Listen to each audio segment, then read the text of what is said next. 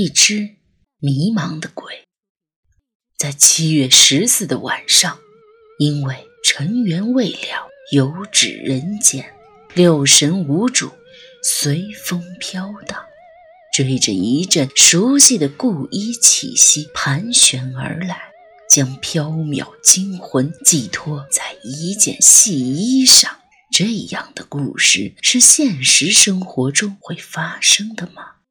可是它真的发生了，发生在水小婉平淡如碗水中的生活里，不只是风吹皱一池涟漪那么简单，而是真真正正的一只水碗里也会翻起滔天巨浪，是人生如戏，亦或戏弄人生。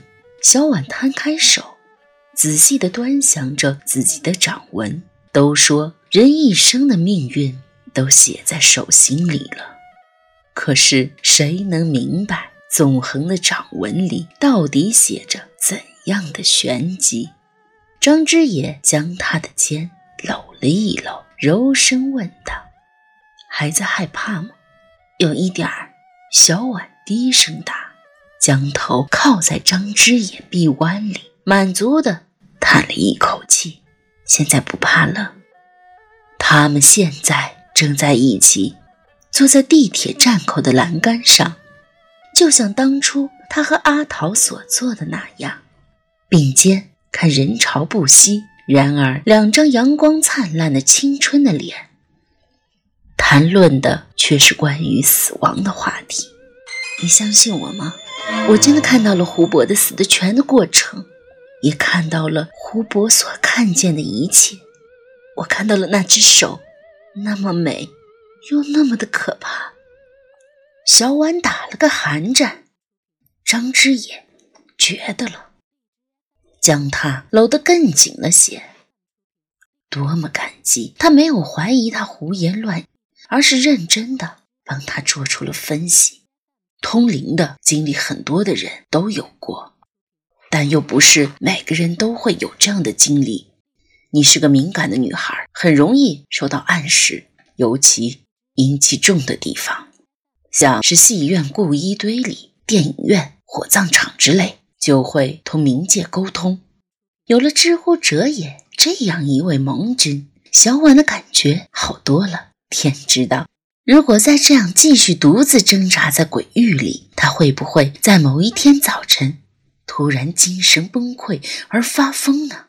隐忍的太久，恐惧的太久，孤独的太久，他终于向他缴械，将所有的心事和盘托出，而他也终于在举棋不定中下定决心，接住他生来的双手，接住他隐秘的心事，接住他纯洁的感情。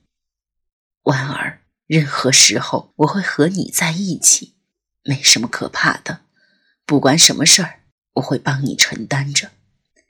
他将他带出殡仪馆，走在马路上人群中最拥挤、阳光最灿烂的地方，鼓励着他。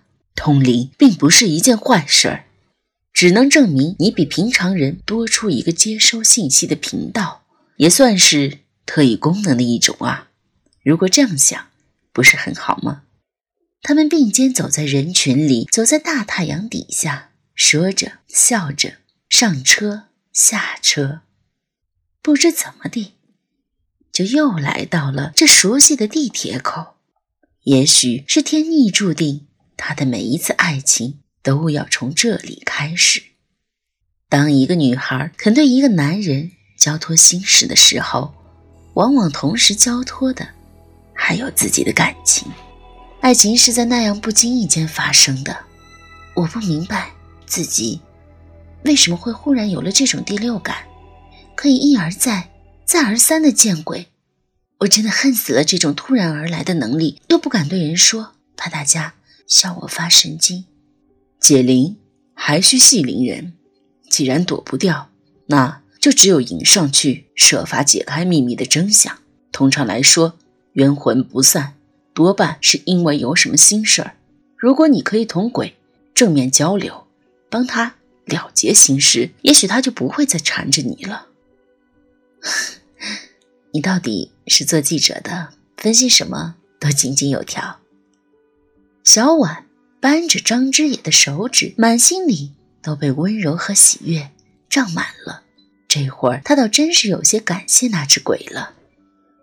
若梅英在最当红的时候，洗尽铅华，隐退嫁人，还嫁了个军阀，这里面一定有故事。张之言继续分析着：“哎，你知不知道若梅英为什么会隐退？按说她可不可能会喜欢一个粗莽军阀的，难道是被逼的？”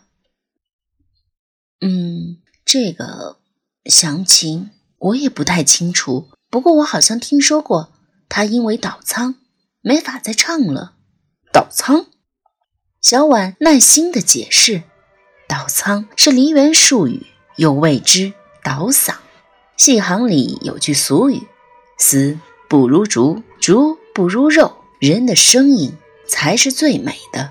然而美的声音需要练。那时候的梨园子弟，每天早晨天不亮。”就要带着星星起床，跑到城郊河边喊嗓子，还要跟着师傅胡琴吊嗓子，随着胡琴的调门高低，把嗓子一点点拉高拉宽，婉转自如。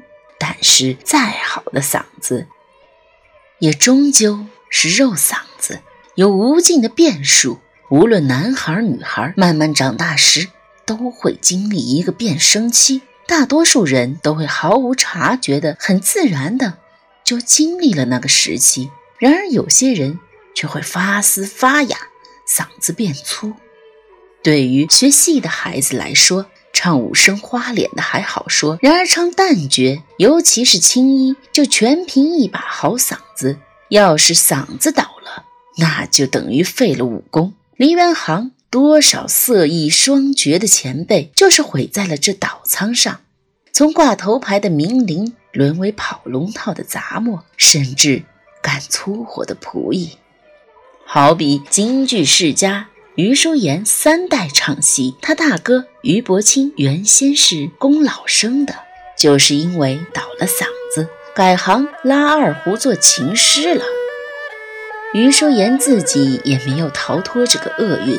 十三岁登台，十八岁倒仓，一边吊嗓修养，一边揣摩新的唱腔，足足蛰伏了十年才重新登台。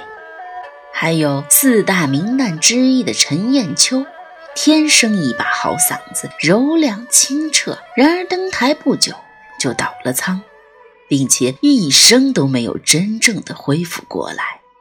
但是他很聪明。寻遍名师，另辟蹊径，竟被他发明了一种脑后音，创立了独特的陈派唱腔。张之野轻轻鼓掌，温柔地说：“你知道，当你说这些故事的时候，有多美吗？”